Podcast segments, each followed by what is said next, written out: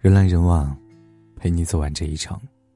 这里是不二大叔，我是沐风。今天给您分享的文章是：四十三岁天价月嫂笔记曝光，不要拿你的业余去挑战别人吃饭的事。朋友乔乔最近彻底被刺激到了，她姐姐刚生完孩子，家里请了个钟点工阿姨。那天乔乔去姐姐家做客，热情的钟点工阿姨一起吃晚饭。阿姨却委婉的拒绝了，不用了，我家就住在隔壁小区，很近的。要知道，隔壁只有一个高档小区，那里自购房现估值六百万左右。再一打听才知道，那个钟点工阿姨正是所谓的金牌月嫂，月入两万多。乔乔崩溃了，我的工资还不到人家的三分之一。乔乔是那种穿着高级西装套裙。脚踩十二厘米高跟鞋走路带风的白领，加班到深夜，经常手捧一杯现磨咖啡，站在三十五层的写字楼看外面灯火辉煌。然而他的月薪也不过才八千，扣掉房租、水电费、伙食费，每个月总是月光。对比之下，他姐姐家那位四十三岁的钟点工阿姨，不但在高档小区买了房，月薪还高的吓人。他姐姐安慰心态不平衡的乔乔。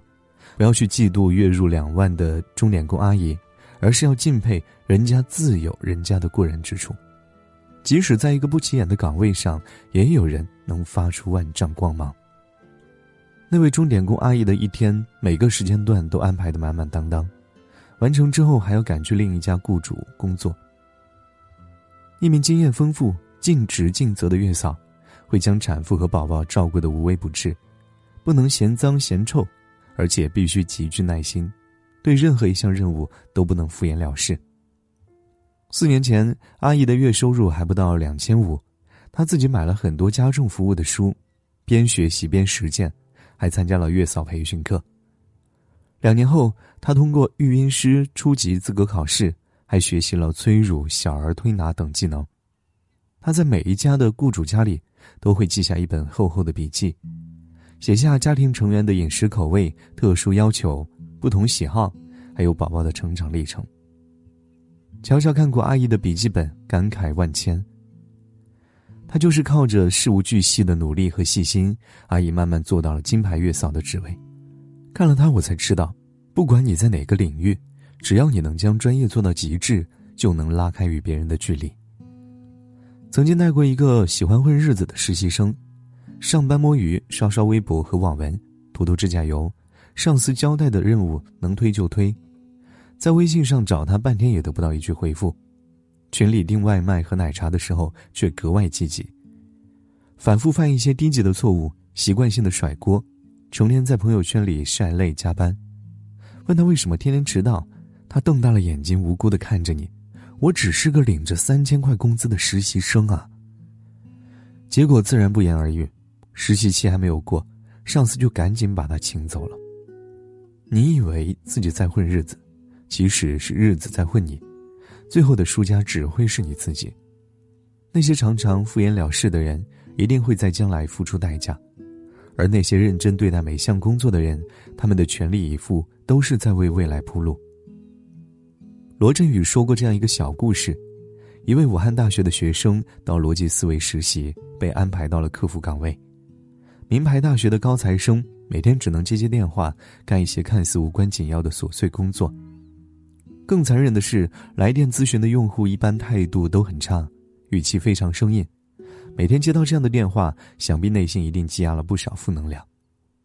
不曾想，高材生实习期满，没人要求，他却主动在工作群里分享了一份文档。他说。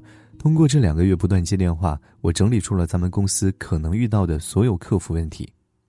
这些问题应该怎么去解答？怎么说沟通效果会比较好？我参考其他公司的客服做了一个梳理，大概是三十页的一份文件，希望对公司日后的客服工作有所帮助。罗振宇看到这份手册惊呆了，满脑子只有一个想法：这就是所谓的悟性，清晰的知道自己为什么工作，要达到什么标准。为达成目标需要做哪些事情？就像《教父》这部电影中有一句这样的台词：“花半秒钟就看透事物本质的人，和花一辈子都看不清事物本质的人，注定是截然不同的命运。每一份不起眼的工作都有它背后的价值。真正的牛人把每一项任务都当成修炼自己的一个台阶，把一件事情做到极致，才有可能在激烈的竞争中脱颖而出。之前，京东一位普通快递员晒了自己八万的月工资单，许多人看过之后愕然：常年骑电动车，一脸晒得黝黑的快递小哥，居然能月薪八万。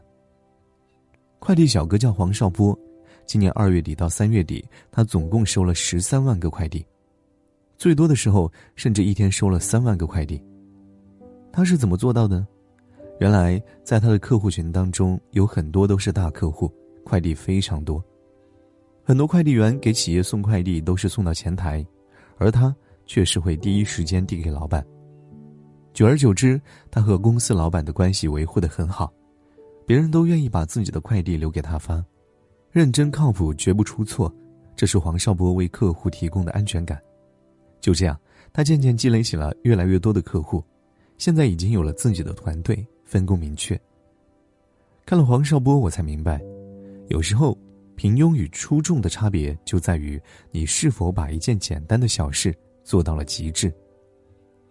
有这样一个词叫做“大拇指法则”，指的是在当代社会很多领域，如果你没有成为少数的大拇指，你就会被淘汰，要么出众，要么出局，中间没有选项。这个世界上的绝大多数人都在庸庸碌碌当中过完自己的一生。而那些活出开挂般人生的人，你知道他们在暗处默默蓄力了多久吗？口红一哥李佳琦，一年三百六十五天，他直播三百八十九场，直播的时候曾一口气试了三百八十支口红，试完嘴巴红肿，疼到不行。孙俪经纪人郭思，凌晨生孩子，早上九点就开始对接工作流程发剧本。这已经不是他第一次这样敬业了。甚至连自己婚礼刚结束，脱下婚纱就陪孙俪工作去了。网红 Papi 酱在爆红之前，已经在影视圈里摸爬滚打了十年，做编剧、当导演。每个短视频转发量过万的背后，是他和团队苦思冥想、抠选题、披星戴月剪片的成果。他们的成功，正是靠着专业到极致的精神，不辜负、不敷衍的态度。人生下半场，不出众。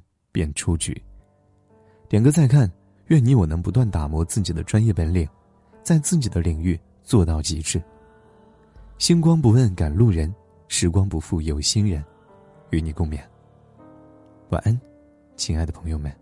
我接受驯化，我接受驯化，我伤口复杂，等待。惩罚我变成莲花，我变成莲花。世人要我从此外无他，叹息墙下人人粉刷，要你对话肆意喧哗，夺我白马赐我利爪，这等变化你能更害吗？既要魔化，又何惧挣扎？法外无他，我配合你一下。面具下，谁也都伟大。若能美化，那路就是马。愿你洁白无瑕。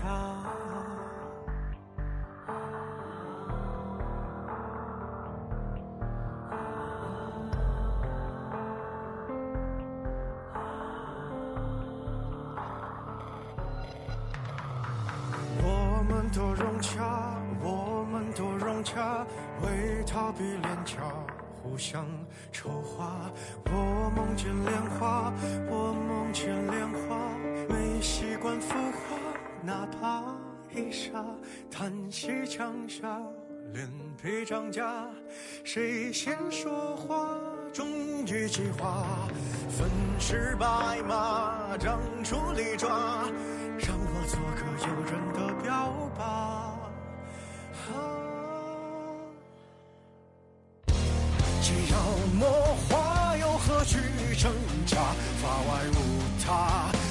和你一笑。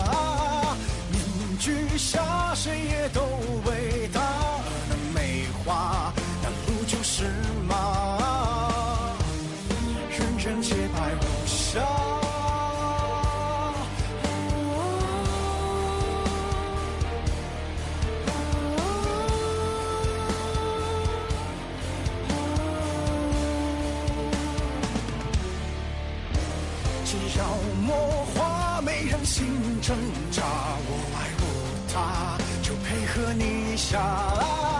凝聚下众生都伟大，自我爱花，还去高和寡。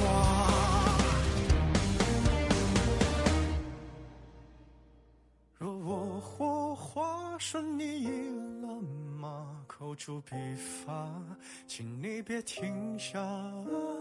不配伟大，也不配笑话，最后一下，轻描笔生花。纪念那个傻瓜。